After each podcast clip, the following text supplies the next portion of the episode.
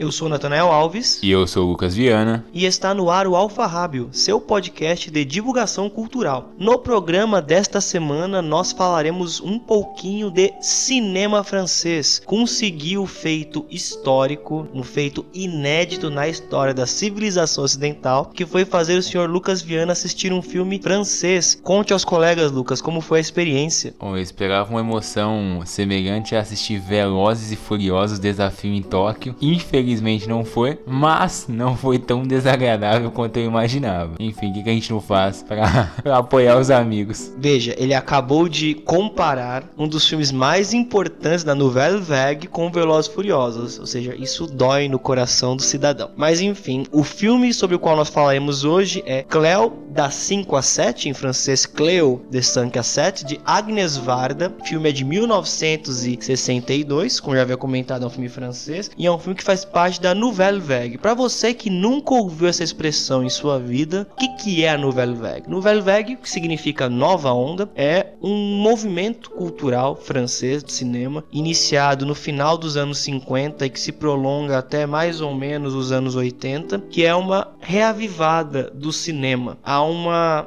revisão, digamos assim, de dos parâmetros de como o cinema era feito até então. Então se junta ali uma série de cineastas barra intelectuais que começam a fazer uma verdadeira revolução na produção cinematográfica. Muitas coisas que inclusive hoje são comuns, como a narrativa não linear, filmagem direto em locação urbana em vez de fazer no estúdio, e uma série de outros elementos são introduzidos pela Nouvelle Vague, porque o cinema até então ele seguia uma estrutura cinema clássico americano, que é o que talvez a maioria de vocês conheça do cinema antigo, é aquele cinema filmado em estúdio, grandes locações, normalmente tramas épicas, como, sei lá, o Ben-Hur, que inclusive um ouvinte pediu que nós falemos sobre ele, não esquecemos, falaremos sobre Ben-Hur qualquer dia desses, ou enfim, filmes como Covades, uh, Os Dez Mandamentos, do Cécio Bidemilo, né, essa coisa épica, clássica, filmada em estúdio, a Nouvelle Vague ela vai na contramão disso, em vários sentidos. É, falando um pouco sobre o contexto histórico e por mais que a proposta do filme, né, logo quando o Nathanael comentou a respeito dele para mim, falou: assiste esse filme aqui. E eu fui dar uma pesquisada, né? Que nada mais é que uma, uma mulher, né? A gente já vai falar sobre isso, que ela é cantora, vaidosa, muito bonita e tudo mais. Que ela tem uma. está em ascensão na sua carreira como cantora. E ela vai fazer um exame, ela acredita estar doente, que essa doença é grave. E o filme se passa no período em que ela vai ao médico, né? Faz o exame e aguarda o resultado. Então é meio que esse intervalo do momento que ela faz o exame, vai no médico faz o exame até receber o resultado e ela reflete, vamos dizer assim, a respeito, não, não sozinha, né, mas ela reflete a respeito da, da sua condição é, juntamente com outros personagens, né. Eu digo, eu dei uma engasgada para falar refletir, porque a personagem não necessariamente ela fica refletindo sobre a sua existência dos demais, mas os diálogos dela com os demais personagens vão revelar muita coisa, seja a respeito da, da, da, própria mulher na sociedade francesa e principalmente dos acontecimentos externos, digamos assim, à França. Contexto histórico: é, 1962, uh, está num caos terrível né, na Argélia. Na realidade, com, começa com força o processo de descolonização. França que tinha eu, eu acho que a gente pode dizer que é, tinha nesse período o maior número de colônias, né? No contexto que a gente chama de colônia tradicional, acho que sim, porque a Inglaterra já estava passando por um hum. processo de elevar aqueles lugares a reinos constituintes da Commonwealth, né? Enfim, e aí Portugal já está perdendo suas colônias, França também, mas a gente vai ter o, o ponto é a guerra na Argélia né? A situação começa, vamos dizer assim, esquentar na Argélia e o legal é que tudo isso vai sendo retratado em tem acesso a essas informações através do rádio, de cartas, de diálogos que não são principais dentro do contexto da, do, do filme. Então, por exemplo, você tem lá a Florence, né? Que é o nome da protagonista, é isso, Florence? Florence. Ok. né? A dona Florinda. É, a, a, a Florence. E, e ela tá sei lá, conversando com a assistente dela, mas simultaneamente tem uma conversa que, ao meu ver, foi até esquisito essa sobreposição de diálogos, né?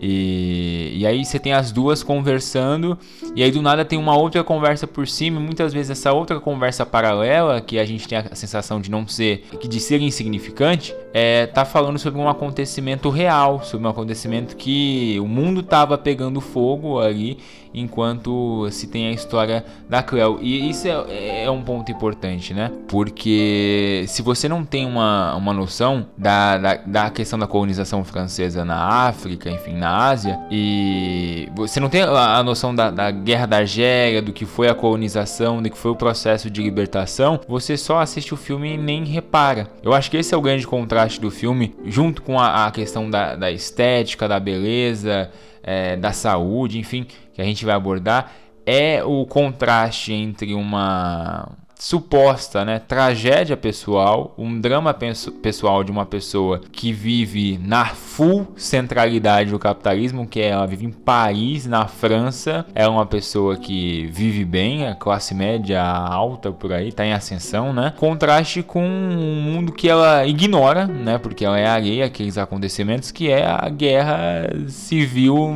na Argélia, no processo de libertação, onde tem um monte de gente morrendo, é, está passando no rádio é completamente totalmente indiferente a ela. E, e algumas pessoas estão uh, no cotidiano ali com ela, né? Os músicos, enfim, a sua assistente. E você tem lá uma tragédia pessoal dela e uma tragédia muito maior acontecendo simultâneo e ela simplesmente ignora, né? O foco principal é a vida dela. É importante mencionar também que Cleo da 5 a 7 é um filme de seu tempo. Então, o Lucas comentou da Guerra da Argélia. Também há outras questões a se mencionar.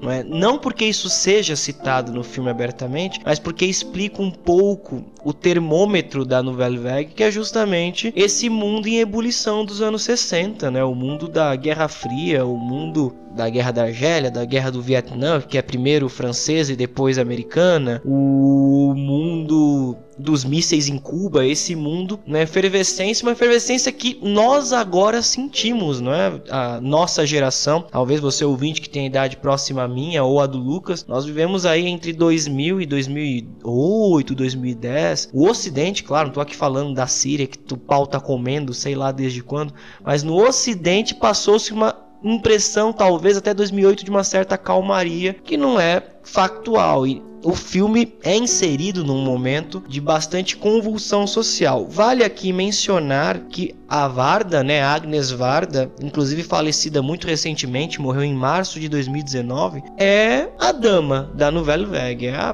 principal cineasta da Nouvelle Vague, ao lado dos dois principais cineastas, que são Jean-Luc Godard talvez o maior cineasta vivo de todos os tempos. Quem torce o nariz pra ele talvez discorde de mim, mas. E quando eu digo isso, quer dizer que eu seja fã do Godard, mas tem, tem que se reconhecer. Né? E o Truffaut, né? François Truffaut, que esse sim eu acho que é o meu cineasta francês predileto, também muito importante. É a tríade da Nouvelle Vague. Inclusive, além do Cleo, da 5 a 7, vale aqui fazer uma menção ao filme que é considerado o inaugurador da Nouvelle Vague, são que é Os Incompreendidos, do Truffaut.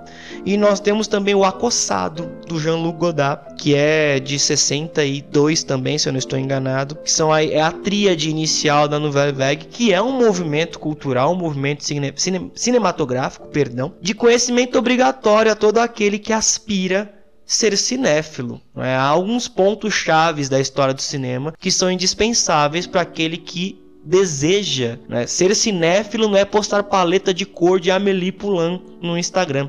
Ser cinéfilo não é postar frases de efeito de qualquer filme do Wes Anderson, que aliás eu adoro. Ser cinéfilo é conhecer de fato a produção cultural do cinema, assim como ser um literato é conhecer a produção cultural da literatura. Então, a Nouvelle Vague, por exemplo, na França, o expressionismo alemão, o neorrealismo italiano, o cinema novo brasileiro e assim por diante. Também é importante mencionar outro ponto que, a meu ver, é fundamental: é que é necessário fazer um exercício de deslocamento temporal para compreender certas escolhas da época da autora, da diretora e entender por que esse filme é considerado tão genial. Porque há um problema da análise anacrônica. Como assim? Eu acho que eu já devo ter falado com vocês sobre anacronismo, mas não custa nada repetir.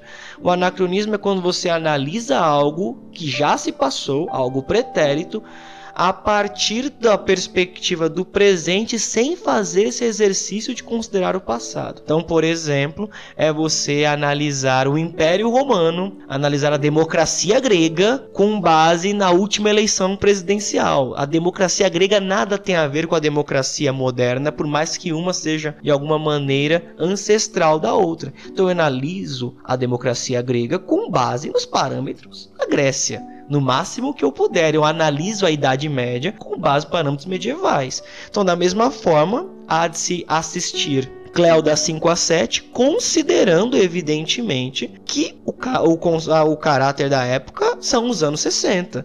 Época em que, ao mesmo tempo em que Varda lançava um filme como esse, saía Bonequinha de Luxo nos Estados Unidos. Pouco anos antes, saiu do Ben-Hur em 59.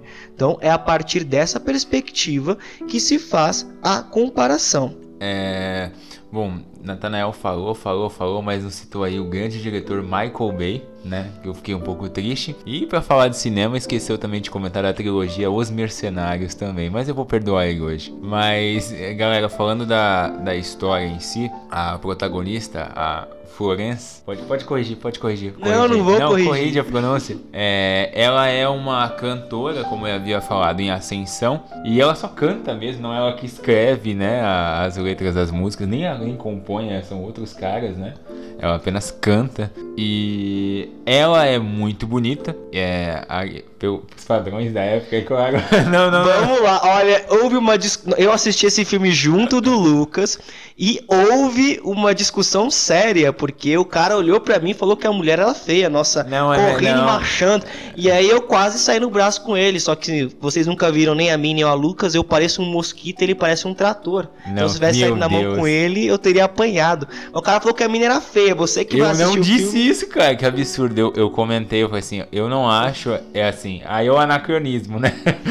eu não vou ser anacrônica, às vezes o padrão da época, é, beleza, enfim, é subjetivo eu só disse que eu não achei ela, tudo isso, enfim. Bom, mas voltando, é, é, e, pode parecer besses que a gente tá falando aqui a respeito da beleza, mas é um, é um, é um, fator fundamental no filme, porque isso é o que tanto intriga, é, incomoda a personagem e o mundo dela, né, a vida dela gira em torno da aparência. É ok, ela canta, ela tem esse talento, essa habilidade, enfim, mas gira muito forte a questão da vaidade. Ela é muito vaidosa, eu diria até narcisista, né? Porque o tempo todo ela tem o lance dos espelhos que você havia falado comigo, né? A primeira coisa que quando começa o filme, o Nathanael comentou comigo é o, tem que prestar atenção nos espelhos, que né, a, a diretora ela criou um, é uma técnica aí onde você consegue filmar, é, o, o, filmando né, em direção ao espelho, mas sem mostrar a câmera, enfim. É uma coisa eu não entendo muito bem a questão das técnicas, mas fudido, fudido. É, mas enfim, é, e aí gira muito essa questão do, do, espelho, porque ela é, eu diria, narcisista, né? Ela tá o tempo todo se olhando, como ela é bela, ela prova a roupa, ela olha no espelho, ela prova o chapéu, ela olha no espelho, ela tá triste, ela olha no espelho. É uma tentativa constante de, né, de reafirmação. Falando bem da história, a gente estava gravando aqui antes o Estamos gravando no mesmo dia, né? Gente... Exatamente, gravamos dois de uma vez, olha só que loucura. É, a gente estava falando da, agora há pouco da Clarice Lispector, né? Da respeito da cartomante. E o início do filme, isso é muito legal. O início do filme é, da Cleo, né? Da 5 a 7.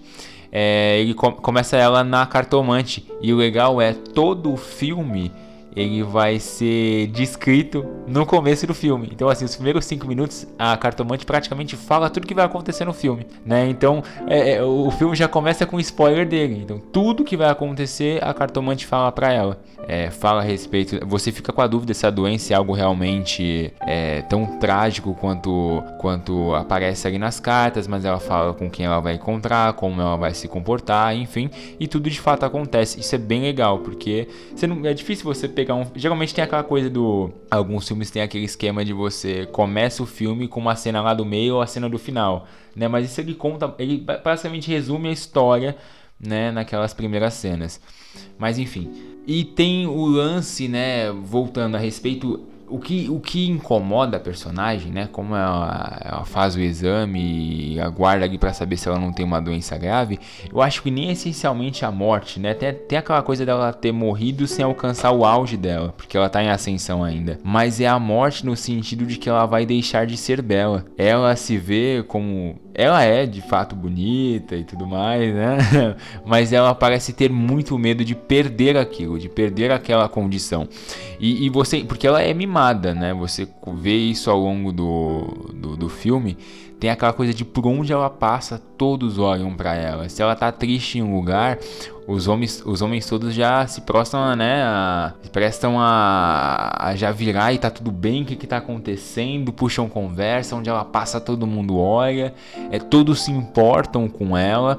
Coisa que, será que se ela não tivesse padrão de beleza, será que se ela fosse uh, gordinha e baixa, sei lá, se ela tivesse aparência, eu não acho feia, né? Mas, uh, por exemplo, se ela tivesse a aparência da assistente dela, ela teria a mesma recepção? Acredito eu que não. Então tem tudo isso. Então ela tem medo de perder aquilo. E é louco, né? Porque eu espero que a gente entre para falar sobre isso. A própria condição de beleza, de beleza, de estética, é algo que é temporário. Né, porque vai se esvair conforme o tempo. Então ela teme muito sobre perder isso, que parece que a, qualidade dela além de não está além só do cantar, mas está muito ligada ao estético. E aí ela perdendo o estético, ela perde toda essa essa visibilidade que ela tem como pessoa. Antes de eu entrar nessa questão que o Lucas mencionou do enredo em si, só para não deixar de mencionar, por exemplo, um ponto que ele levantou dos espelhos, de fato é um filme que tem muito espelho. Aliás, aqui cabe uma ressalva: quando o Lucas fala assim de cinema, eu me sinto no choque de cultura, eu me sinto Maurílio, né, sendo linchado pelo Rogerinho Dingá. Mas eu tô tentando fazer isso mesmo. Aqui é uma reprodução em podcast de, de baixa qualidade do choque de cultura. Cultura tomar um processo de plágio. Mas vejam, pessoal, com relação à questão dos espelhos, obviamente, é? a Varda não fez aquilo por preciosismo. Não é ah, porque é legal filmar. É essa questão da aparência, do do, refletir e tal, mas que de fato é uma técnica para época muito legal, porque realmente ela consegue filmar sem que apareça e tal. Outros elementos que ela traz, técnicos que cabem mencionar filmagem na rua, filmagem dentro de um carro rodando na rua. Quem já assistiu filme americano antigo sabe, a cena do carro fica um negócio passando atrás, eles mexendo, fingindo que o carro tá andando. E a Varda filma na rua. Né? O Lucas comentou da polifonia, que é justamente em filmes tra mais tradicionais, só foca na voz do, das personagens. E quem tá falando de fora não sai o som, tanto que, não sei se vocês sabem, mas figurante não fala. Ele fica uau, uau, uau, uau, uau, uau, uau, uau, enquanto não é para só para fazer o ruído do som. E no filme, por exemplo, uma cena muito boa que a Cleo senta no, num café e aí, enquanto os amigos, a secretária dela conversa com os rapazes que vieram paparicá-la, um casal conversa do outro lado, um casal de figurantes entre aspas, e as conversas se cruzam, uma vai completando a outra, e em vários momentos acontece o elemento polifônico, várias conversas que se cruzam ao mesmo tempo. Outro elemento que a Varda traz, transeuntes reais, cenas em que a câmera está filmando, aí causa um efeito legal, porque ela filma como se a câmera fosse os olhos da Cleo. E aí as pessoas olham, mas não não porque estão olhando para atriz, e sim porque estão olhando para a câmera. Mas como a ideia é ressaltar a beleza, então o fato de todo mundo virar a cabeça para olhar para a câmera acaba criando esse efeito. Então é um filme, além da questão do enredo, tecnicamente muito interessante. E sobre a questão da morte, que o Lucas comenta, né? Que é isso, a nossa querida Cleo acha que vai morrer, não sabe, na verdade, está esperando o exame, uma biópsia, porque suspeita-se que seja um câncer. Por mais que seja um tema, digamos, triste, a Varda não vai para o caminho do melodrama. É claro que a Cleo fica triste, apreensiva, lógico, você faz uma biópsia de um câncer, você não vai ficar feliz. Ah, né? Vou morrer de câncer. É óbvio que não. Mas ela consegue trazer um elemento da vida real que é a oscilação. Ou seja, em alguns momentos a Cleo meio que dá a entender que esqueceu, quando ela está conversando com a governanta, quando ela está provando o chapéu, quando ela faz uma piada com os amigos músicos, mas aí depois ela lembra e se entristece de novo. E essa oscilação, né, essa personagem real que é a Cleo, porque esse é o grande barato do filme, ela é uma mulher real com questões reais, não é? É o que torna a coisa interessante. Isso que o Nathanael falou é um ponto bem engraçado e interessante é, a respeito dessa questão do pessoal olhar para ela o tempo todo e a relação dos homens com ela né? Que é muito específico. Eu até brinquei com ele. É, se você for assistir esse filme, você vai perceber isso como os homens franceses são ousados, né? É, não só a galera de olhar para ela, mas todo mundo meio que dá em cima dela. Tipo assim, os caras chegam na mulher o tempo todo. É uma coisa até. É muito bizarro como os caras são galanteadores, né? Os caras são safadões mesmo. Chegam na, na, na protagonista o tempo todo. Não, eu, eu tenho que usar o termo que o Lucas usou em off. Os franceses são camisa 10. Não dá para passar esse programa sem usar o termo específico. Não, e, e vai ter um, um, dos personagens mais interessantes da história, que é o, é o soldado, né? É um soldado que tá indo para a Guerra da Argélia. Outra, outra coisa interessante também, que dá para fazer uma reflexão muito boa. O cara também full, e é o full camisa 10. Mas só que é o seguinte, né? O homem francês, ele, ele pode ser camisa 10, mas ele não é mal educado, né? Tipo, ele não é grosseirão. Ele pode olhar e pode até chegar para conversar com a mulher, mas ele não, chega encostando nela? E, né, ele chega todo todo Dom Juan. Isso que é, que é louco, né? Porque é, essa coisa fortalece a ideia prévia que parece que o maior bem da protagonista, da Florence, é a beleza. Né? Por mais que ela seja uma cantora, a beleza bate, bate, bate muito em cima da tecla. Quando ela não se sente bonita, ela está triste. Tá tudo muito ligado a isso. E, e ao mesmo tempo que ela tem medo de perder isso, não necessariamente esse medo faz com que ela reflita a respeito dessa condição, né? Você, você Nathaniel, você acha que ela, ela, em algum momento, ela reflete sobre isso, sobre essa condição dela, a maneira com que as pessoas enxergam ela, como a beleza parece ser um, um, fator fundamental da vida dela, que se ela perder isso, tá? O que, que ela vai fazer? Que ela pode envelhecer ou não? Ainda assim, é, ela vê tudo de uma maneira superficial. Então, cara, eu acho que na verdade há um movimento tríplice no filme em relação a isso. Eu acho que a Cleo às vezes adere a essa questão, às vezes se rebela e às vezes se resigna. Como assim? Veja, há momentos em que de fato ela fala coisas do tipo: enquanto eu for bela, eu estarei viva. Não é ser feia é morrer dez vezes e tal, essa, esse temor da morte porque ela está num suposto auge, em vez de morrer na velhice quando já era a decrepitude, mas eu vejo de certa maneira essa aderência como a única possibilidade. Veja, nós estamos nos anos 60 aqui, em 62, né? Por mais que a sociedade francesa fosse avant la lettre de, em comparação ao resto do mundo, mas ainda assim o papel da mulher era muito restrito. Então, ela, o fato dela cumprir com um papel de gênero na posição em que ela se encontra lhe traz vantagens. A gente não pode ignorar esse fato. Eu acho que é uma questão importante de se pensar. Não se trata, talvez, ou nem tanto de uma aderência burra. Eu vejo também um pouco uma aderência não vou dizer refletida, mas uma aderência mesmo calcada na prática, é algo pragmático, porque é isso, cara mesmo hoje não dá para negar que pessoas bonitas, não dá para negar que pessoas com certos talentos passam na frente de outras, não é? Uma pessoa feia como eu não vai se pensar nessa questão da aparência, mas uma pessoa bonita como a Cleo vai ter isso como elemento importante, né? Eu acho que também tem um pouco isso, mas eu acho da mesma maneira em que ela adere, ela se rebela também. Ela se rebela quando diante dos músicos, não é? Os caras a tratam como uma moça burra, é? Ela fala: ah, "Você não me deixa compor, você não me deixa fazer", né? O amante que não a trata como ela gostaria, a trata como um bibelô. Quanto ela se impressiona com a amiga que não tem medo da, da nudez e de certa maneira fica muito claro quanto a amiga tem um relacionamento melhor, porque o cara lá o, o, o cinegrafista, não é? O como é que chama o cara que manuseia a máquina de, de cinema, Lucas? Não, não é câmera meu. O cara que ficava. Eu não sei o nome. Cinema.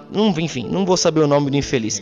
Não é que não é bem isso. Cinegrafista é o cara que trabalha com cinema. O Raul, ele apenas opera a maquininha. É operador de máquina, pronto. Né? Ele é o operário da arte.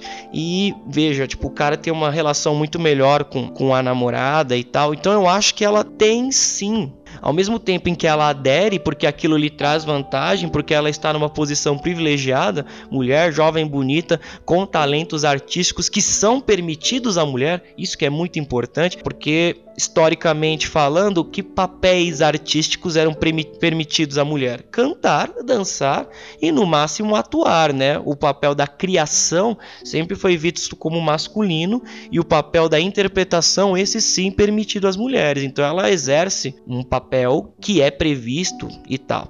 Eu acho que não só na questão da arte, mas se a gente pegar as funções fora desse mundo, é, a própria. Como a Cleo fica impressionada com a taxista, né?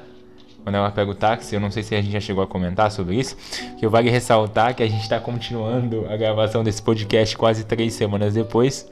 Natanael esqueceu de trazer o carregador e descarregou no meio da gravação. Mas é... Mas a, ela fica muito impressionada com a taxista ser taxista. Como a mulher ela xinga os caras, ela manuseia o carro, ela dirige bem, ela meio que quebra um paradigma ali. É que assim, é louco, né? Porque a gente tá falando de 2021.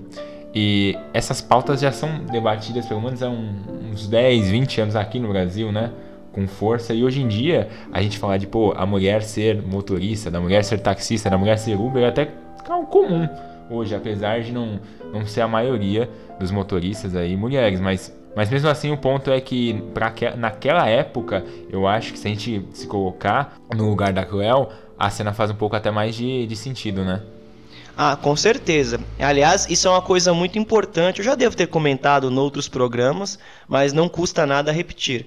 Nós sempre devemos observar uma obra de arte, ou mesmo que não seja uma obra de arte, qualquer obra dentro do contexto de seu tempo. Isso não quer dizer passar pano, obviamente, quando for o caso, sei lá, do machismo do Nietzsche, por exemplo, ou do machismo de Platão. Não é passar pano, mas tem que considerar dentro do contexto. A taxista em particular é uma coisa muito interessante, porque ao mesmo tempo em que ela se impressiona, ela se incomoda, demonstra um incômodo, porque veja, a Cleo ela acende, a Cleo tem uma posição de destaque sem desobedecer aos papéis formulação de gênero, certo? E a taxista não, ela assume uma posição desobedecendo.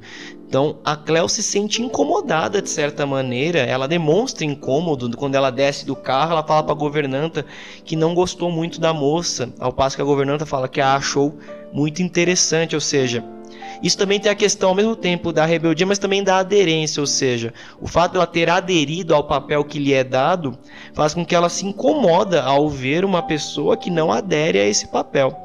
E eu também acho que a Cleo se resigna. Em vários momentos ela se resigna mesmo, justamente porque ah, é isso que tem. Então ela se resigna quando o amante aparece, ela fica falando mal do cara pra caramba, né? O nosso Rossé, o Dom Juan. E aí quando o cara chega, ah, tá bom, né? Conversa com ele ali, uma conversa extremamente superficial. Isso que é o que mais impressiona, não é? Ela não tem, exceto no momento em que ela encontra o Antoine, né, o soldado francês, ela não tem nenhuma conversa um pouco mais profunda com um homem. Isso é muito curioso. Os homens só interagem com ela de forma superficial. E para mim isso tem uma questão da Varda também. Ah, ela, a a Cleo pode ter um pouco essa questão de aderir a esse, a esse aspecto da futilidade, das relações, daquilo que é esperado dela, mas os homens também a tratam assim, e isso de certa maneira a sufoca, ainda que talvez ela não faça uma reflexão filosófica sobre o assunto. Não, eu queria falar que você parar pra pensar, ela tem uma conversa mais profunda com um cara aleatório que ela encontra no parque pela primeira vez, é, do que com o próprio namorado dela, que é um cara que ela vê, aparentemente, se vê uma vez ao dia ou poucas vezes na semana. Então, tipo assim, ela também, de certa maneira, ela é cercada por relações, de certa forma, superficiais, né? E é aquela coisa, os caras podem acusar ela de ser uma mulher, sei lá, superficial ou fútil, mas todas as vezes que eles se aproximam dela, eles buscam uma dinâmica igualmente superficial e fútil, né? Então, tipo, zero a zero, né, cara? Exatamente, exatamente. Né? Acusam-na de um papel que exigem dela. Isso que é o louco. E é claro que nisso há o dedo da, da Varda, uma mulher que justamente jamais se adequou né, ao que era exigido dela. Esse elemento é, é muito importante. Outra coisa que eu acho legal de comentar do filme, não dá para deixar de passar sem dizer, é uma coisa que vocês vão perceber do cinema francês mesmo, isso é muito forte no cinema francês, sobretudo no cinema francês da Nouvelle Vague, que é essa questão da beleza do trivial e do cotidiano, né? Nós, tudo nós estamos comentando aqui, o filme é basicamente a espera da Cleo até o exame sair e as coisas que se desenrolam a partir daí. E é um filme de muito movimento, né? Isso é uma tendência da arte moderna, não só do cinema, mas sobretudo da literatura. Inclusive o cinema, o cinema como nós conhecemos, o cinema que conta histórias, ele é descendente direto da literatura, né? O cinema anterior, é formado ali, criado praticamente pelos Méliès, né? Era algo mais próximo da fotografia, ou seja, uma fotografia em movimento. E aí o cinema que vem depois, ele traz essa questão da história, muito da literatura. E a, a Cleo, ela tem essa coisa do do flaner mesmo, né? A pessoa que circula. Então o filme é ela circulando. Ela fica circulando por Paris e essa figura, né, no caso a flaneuse, que é, seria em feminino, tem a ver diretamente com o flaner, que é uma figura masculina, originalmente, que é uma figura muito marcada na literatura francesa desde pelo menos o século XIX, desde pelo menos nosso querido Baudelaire com as suas Flores do Mal, né? essa coisa do movimento, de ficar, que flaner é um, um vadio, né? Esse seria uma tradução, um caminhante, digamos assim. Né? O cara que fica zanzando e tal. E pode ser um andar por lazer ou um, um andar como escape, que é o caso da Cleo. Ela sai para circular para escapar, não é? Então ela tá em casa, ela volta para casa depois numa volta e aí acontecem todos os dobramentos com os colegas e com o amante, ela vai andar. E nesse andar ela vai circulando ali por Paris, ela para num bar, ela vê um cara engolindo rãs, né, um cara se espetando com agulhas e vai olhando a cidade, encontra amiga, anda de carro com amiga. E o que eu acho curioso comentar também essas duas cenas, né? A cena do cara engolindo a rã. O Lucas assistiu comigo quando assistiu esse filme pela segunda vez, ele viu minha cara de nojo e incômodo ao ver. É muito real, né? Eu acho que é real, na verdade, que é uma merda lá. Não, e coloca na boca, não sei se tem um corte. Mas mesmo assim é nojento pra caralho, né? Eu acho que é real, tanto aquela quanto a cena das agulhas. Nossa. E é curioso, porque a Cleo é sensível com aquilo, não é? Ela se incomoda. Por isso que eu digo que talvez a futilidade dela não tenha tanto a ver com ela em si, em sua essência, mais o que se exige dela. Ela é uma pessoa sensível, né? Ela canta música, ela se emociona, ela vê aquilo e ela se incomoda, ao passo que os demais transeuntes não se incomodam. Se impressionam em sentido tipo, uau, que legal, espetáculo, né? A galera tá lá tipo na sé quando tem um cara fazendo alguma coisa lá no meio da praça, o pessoal fica tipo achando barato, ela não, ela é coisa asquerosa. Exatamente. Que aliás é uma coisa louca, né? A gente tá falando aqui de cinema francês, literatura francesa, tem um conceito do nosso querido ensaísta Walter Benjamin que ele fala ele fala sobre isso no texto Paris, capital do século XIX, em que, ele fala de Baudelaire e tal, que é a questão como a sociedade moderna das grandes cidades é a sociedade do choque. O que ele quer dizer com isso? É uma sociedade que se habitua ao choque ao ponto daquilo não mais incomodar. Nós nos habituamos a tropeçar na rua, a ver cenas de violência, ao esbarrão, ao absurdo, e é isso, né? As pessoas estão ali adaptadas à sociedade do choque, ou seja, no fundo, naquelas cenas em que ela anda, é que a gente pensa quem é mais fútil ela ou todo aquele povo que está ali no entorno e que não tem mais sensibilidade alguma, ao passo que ela ainda tem aquilo a incomoda, aquilo a faz pensar e a morte a põe num, num não lugar faz com que ela se desmonte. Porque eu acho que tem um pouco essa questão. Será que se trata de futilidade ou por outro lado ela só não consegue organizar aquilo de uma maneira clara e fica confusa? Mas quem é que não ia ficar de certa maneira confuso quando se pode acontecer de você ter uma doença é, meio que fatal e enfim você pode descobrir que vai morrer. Mas eu, tem outro ponto que eu queria trazer para discussão Claro que a gente tem que levar, o é, levar né, sempre em conta que ela ela tá esperando uma notícia que é, é cabal para saber do futuro dela. Mas a, a própria essência é existencialista, eu acho, no sentido que a Cleo é uma mulher que vive em Paris, é uma, é uma atriz bonita. Atriz não, né? Ela é cantora em ascensão, conhecida, querida pelas pessoas, bem tratada, e mesmo assim, mesmo a gente tirar numa questão da, da, da eminente morte, vamos dizer, ela não é uma pessoa que está feliz. Talvez ela não seja feliz. Né? Vamos pensar a Cleo sem, é, sem o exame aí dela. Será que é uma pessoa feliz no cotidiano dela, essencialmente? Ou será que ela tem essas mesmas frustrações, esses mesmos questionamentos que são levantados ao longo do filme? no sentido que, ó, se você parar para pensar, os argelinos que estão sendo massacrados, né, que a gente escuta no rádio, eu não falo que os argelinos estão sendo massacrados, a gente, a gente sabe, mas fala que ocorrem revoltas em Argel, guerra em Argel, mas é o processo de libertação que está acontecendo lá que ocorre porque os, os argelinos, né, o povo argelino, os muçulmanos, enfim, estavam sendo esculachados pelos franceses que nesse mesmo período na França pregavam a civilidade, a reflexão, o senso crítico, a moral, enfim, tudo que o progresso, né? É, essa grande contradição, mas percebam, a Cleo está numa posição extremamente confortável e mesmo assim ela sofre. Claro que existem, eu acho que dá para dá para calcular sofrimento? Essa, eu acho que essa pergunta, que inclusive vai ficar para o nosso próximo podcast, né, quando a gente for falar do, do estrangeiro, será que dá para calcular sofrimento? Porque assim, provavelmente tem gente sofrendo na Argélia muito mais que ela.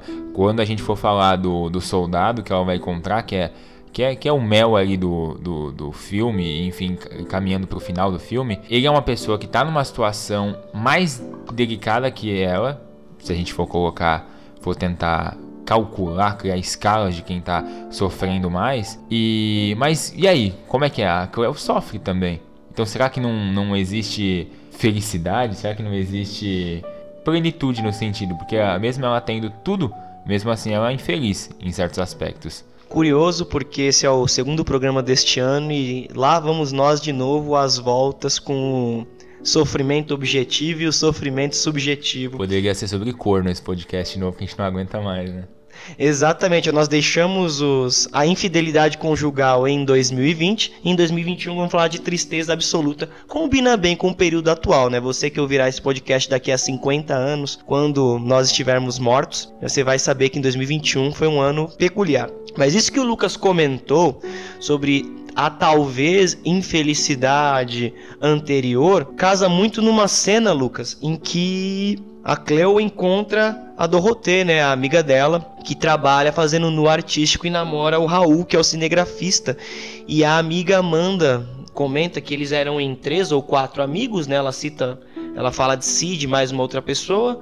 Os três tinham aspirações artísticas e apenas a Cleo consegue. Apenas ela decola e os outros dois não. Mas a Dorothée parece muito mais feliz, indescritivelmente mais feliz que a Cleo. Não dá nem para comparar. Ela parece uma pessoa plena, ela parece, eu acho que essa é a grande palavra, livre, porque a, a Cleo ela tem essa grande questão, ela não parece estar livre. Eu acho que quanto mais você sobe, né, mais você tem medo de cair, né?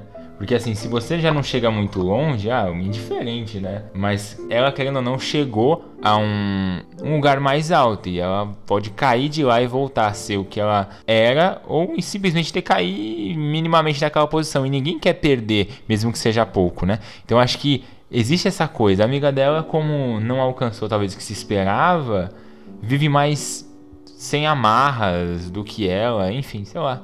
Exato, e o pior, não é porque a Cleo, como já comentamos anteriormente, ela acende fazendo um jogo que no fundo ela não, no fundo ela não gosta. Ela deixa claro em vários momentos que ela não, não, não lhe agrada essa adequação aos papéis de gênero, mas é assim que ela sobe e eu percebo que isso traz justamente um incômodo e é muito interessante observar as, as mulheres do filme, né? Porque nós temos aí a taxista nós temos a Dorothée e nós temos a governanta Angélica. A Angélica já é uma mulher mais velha que aí tá totalmente adaptada, totalmente resignada, full. Ela fala do amante: "Ah, o cara, o cara não liga para mim. Ah, mas homens são assim mesmo. Ah, mas ele, ah, não, mas ele é bom porque ele te leva, não sei o que.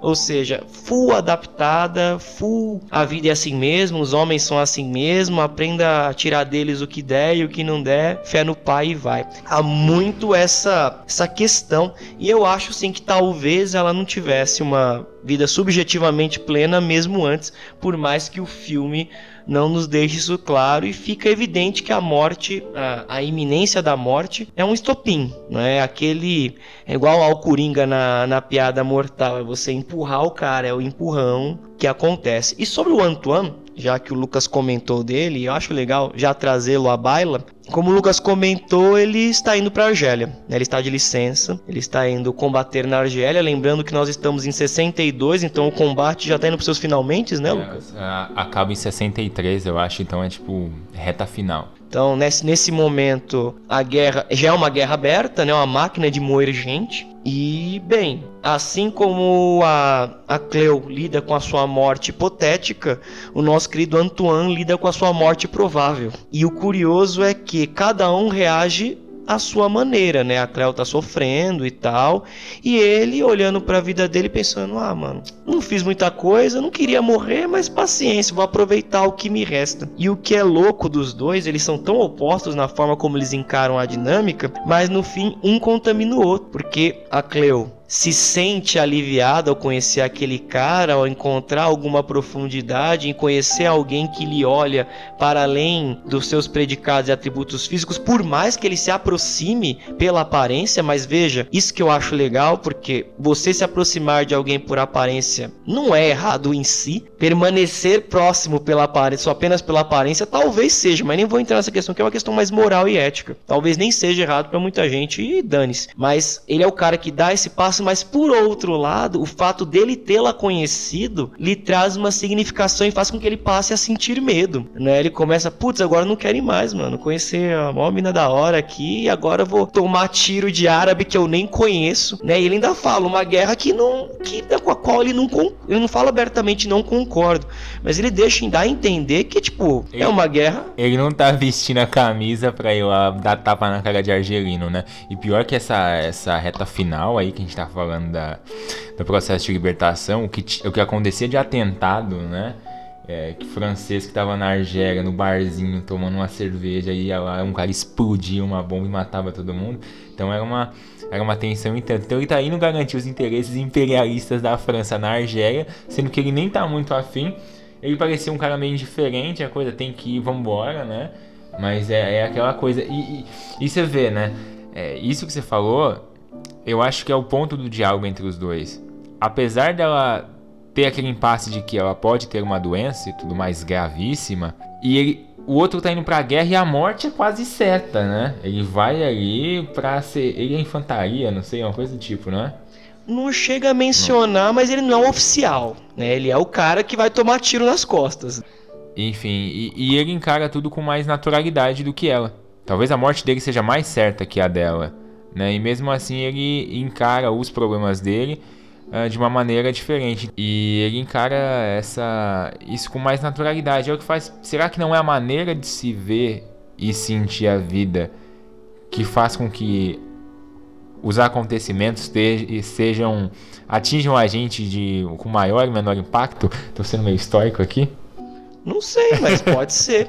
Tanto que é interessante tem uma cena muito legal. Eles vão. Ele, ele, se, ele se propõe a acompanhá-la no hospital. Olha, uma coisa que ninguém no filme inteiro fez. Tipo, todo mundo falou pra ela não se preocupar, que ela tava sendo reclamando. Mas ninguém falou, pô, mano, eu vou no hospital com você. Então você entende, a mina fica louca também, né? Ninguém dá uma porcaria do ombro amigo. E aí é legal, porque ela fala, a gente vai pegar um táxi. E fala, não, melhor ir de ônibus. E eles vão no ônibus, e aí no ônibus ele vai apontando a árvore: olha, a cidade é assim, a cidade é assado, tem isso, tem aquilo. Ou seja, ele é um cara que traz essa questão da, da vida. Né? Ele é um cara que vive, ele experimenta, ele vai, ele tava lá na praça curtindo a licença dele sem fazer nada. E, e é louco, isso que o o Lucas comentou é bem verdade. Tem a ver mesmo com a abordagem que se dá, ou a perspectiva que se assume diante da vida. É claro, não vamos deixar que isso aqui descambe para autoajuda. Não estou mandando vocês encararem a vida de maneira feliz e contente. Ninguém aqui é Augusto Cury e às vezes a vida é uma merda mesmo. A gente tem que tratar a vida com a merda que ela é quando ela é uma merda. É, se a vida te der limões, faça limonada, depois venda-os e faça um livro de autoajuda. Exatamente. Aproveitando, né, o Lucas comentou. Aliás, o Antoine pro Lucas, pelo menos, eu acho que é o momento mais interessante do filme, né? Gente, é super legal ter. Façam essa experiência. Você que é fã da Nouvelle Vague, assista um filme da Nouvelle Vague com alguém que nunca assistiu nada da Nouvelle Vague e contemple as expressões faciais da pessoa. É uma experiência para se colocar nos anais da história da civilização ocidental. Eu fui enganado, Nathanael me ofereceu. Vamos assistir um filme top hoje. Eu já falei, putz, vamos assistir Mercenários 3. Ou Creed, né? Nascido para lutar. Aí o cara chega e me salta um filme desse. Mas brincadeiras à parte, galera. Eu acho que é o ponto forte, né? Do filme. O diálogo dela com ele. E a gente não vai dar spoiler, né? Do final do filme, não, né? Mesmo o filme sendo da década de 60, a gente não vai dar spoiler. Não, não vamos dar um spoiler. Vamos dar esse essa colherzinha de chá. Ah, nós não demos do livro da Clarice, que é um, só um pouquinho mais novo, que é de 7 eu esqueci, 77, né? Uma última coisa a comentar, pessoal, é que o filme, ele tem dentro dele um outro filme, né? Ele tem um filme, quando eles vão lá, a Cleo e a Dorothée vão visitar o Raul, eles vão. O Raul está projetando um filme burlesco, né? Um filme mudo. E o filme conta com coadjuvantes de luxo. Dentre eles, Jean-Luc Godard, que é o rei da Nouvelle Vague, talvez o maior diretor de cinema ainda vivo, o sujeito que morrerá vanguardista. E nós temos a Ana Karina, paixão da vida de todo cinéfilo, a dama da Nouvelle Vague, atriz sensacional. E é um curta muito curioso, porque a história do curta é mais ou menos assim. Tá um casalzinho, eles se despedem e aí o sujeito mete um óculos escuro. Aí no que ele mete um óculos escuro, ele enxerga tudo mais escuro e aí ele vê uma outra moça, uma moça negra. Ana Karina é branca. Uma outra moça negra descendo, ele acha que é a namorada dele, ele dá tchauzinho e tal. Essa moça desmaia, ele corre para pegar a moça e tal, briga com o cara, o cara leva a moça embora, ele fica triste, com uma coroa de flores achando que a moça morreu. Aí ele tira o óculos e aí vê na verdade que ele tava vendo tudo errado e que na verdade a moça era negra e a namorada dele, que era Ana Karina, tá vendo para o outro lado. E assim, o Lucas comentou na hora que nós estávamos vendo, nossa, mas que curta racista. E aí é que tá, eu não sei se ele é exatamente racista, Lucas. Eu fiquei pensando muito nisso, fiquei, pensei, pensei, pensei, e eu não cheguei a uma conclusão se é efetivamente racista ou se o fato do Godard enxergar as duas mulheres como iguais, a única diferença sendo óculos, diz justamente o contrário. Tipo, não, então não tem diferença nenhuma. Eu acho que esse é o tipo de discussão que a sua visão prévia da coisa vai determinar a resposta, né? Mais do que o acontecimento em si. Então, se você tem uma tendência a achar a, a, a, a problemática do racismo, você vai pensar que ele é racista. Se não, né? Não sei, porque não fica claro, né? É confusa a cena na realidade. Exato, ela é confusa, mas o que é interessante é que é um filme burlesco, portanto, dá-se a entender que é um filme aí dos anos 20. Mas aí, em vez de chamarem uma atriz e fazer blackface nessa atriz, que era o normal pra época, eles colocam uma atriz negra de fato, que é a Emilienne Caillé, né? É uma atriz negra de fato, em vez de chamar alguém para fazer blackface. Então, assim, é um, ele, é um curta que tá lá no meio e fica aquela pulga atrás da orelha do que afinal a Varda quis com aquilo. Menos de 10 anos do na, daquele outro filme lá, O Nascimento de uma Nação, que é um filme extremamente racista, também próximo, né? Porque esse é de 1900, 1915, eu acho, O Nascimento de uma Nação. Então você pensa, tão próximo e só o fato de ter usado blackface, porque o Nascimento de uma Nação é full racista, né? Já é uma, um diferencial, eu diria, até progressista pra época, né? Então, foi nisso que eu pensei, porque ele representa um filme muito antigo, mas não se vale necessariamente da estética e da temática do filme antigo. Enfim, mas fica essa, essa pulga atrás da orelha. E bem, pessoal, eu acho que é isso. Tem algo a acrescentar, meu querido Lucas? Não, só isso, só isso. E aguardem aí o Velozes e Furiosos Desafio em Tóquio. A nossa análise fantástica. O Lucas está doido para que nós gravemos um podcast sobre algo assim, e eu acho que eu terei de ceder aos desejos desse jovem mancebo, porque senão não teremos paz. Vai surpreender, a galera vai ficar surpresa com a nossa análise técnica do Velozes e Furiosos. Então é isso, pessoal. Espero que vocês tenham gostado deste programa. E ao de sempre, em caso de dúvida, sugestão, pedido ou qualquer coisa do tipo, vocês podem nos procurar em nosso Instagram, alfarrabiopodcast, e também em nosso e-mail, alfarrabiopodcast.gmail.com. Até mais, pessoal! Grande abraço, galera. Até a próxima!